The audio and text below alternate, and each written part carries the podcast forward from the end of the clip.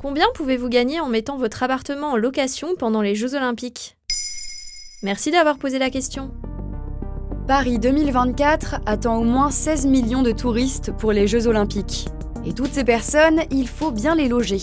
Autrement dit, si vous avez prévu d'assister à une épreuve des JO, je vous conseille de réserver votre séjour le plus rapidement possible.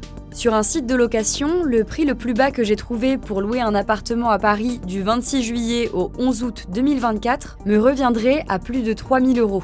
Et ce n'est pas tout. Lorsque je contacte l'hôte, elle me précise que l'appartement ne fait que 11 mètres carrés et est au sixième étage sans ascenseur.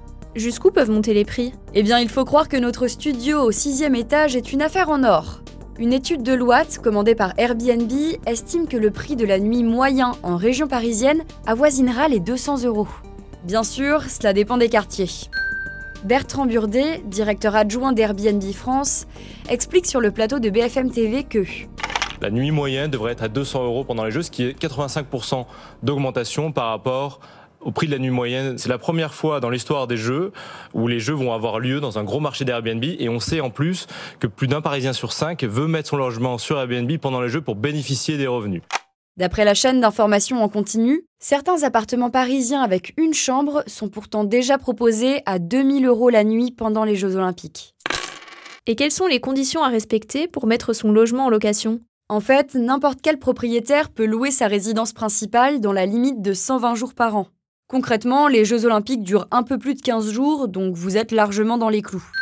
Sur les sites de location, la facturation des prix est souvent libre, donc vous pouvez vous-même décider de la valeur que vous allez attribuer à votre bien. Toutefois, en mettant un tarif moindre, vous vous assurez que votre logement sera rempli pendant les Jeux. En revanche, n'oubliez pas d'effectuer une déclaration à votre mairie, sous peine de vous exposer à une amende de près de 450 euros. Et si je suis locataire? Il est vrai qu'au vu du prix de la nuit, il peut être tentant de mettre son logement en sous-location sur Paris. Attention tout de même, il vous faut obligatoirement une autorisation écrite de la part de votre propriétaire. Frédéric Zumbiel est juriste en droit de l'immobilier. Il avertit que sans cette autorisation, le locataire s'expose à de nombreux risques. Si le propriétaire apprend que vous sous-louez son appartement sans son accord, il peut vous poursuivre en justice pour résilier votre bail et vous expulser. Au contraire des propriétaires, un locataire qui souhaiterait mettre son logement en sous-location ne peut pas recevoir plus d'argent que ce que lui coûte son loyer. Voilà combien vous pouvez gagner en mettant votre appartement en location pendant les Jeux olympiques. Et vous, comptez-vous mettre votre appartement en location durant les Jeux olympiques? N'hésitez pas à répondre au sondage du jour sur Spotify et à expliquer votre choix dans les commentaires. Maintenant, vous savez, un épisode écrit et réalisé par Joanne Bourdin.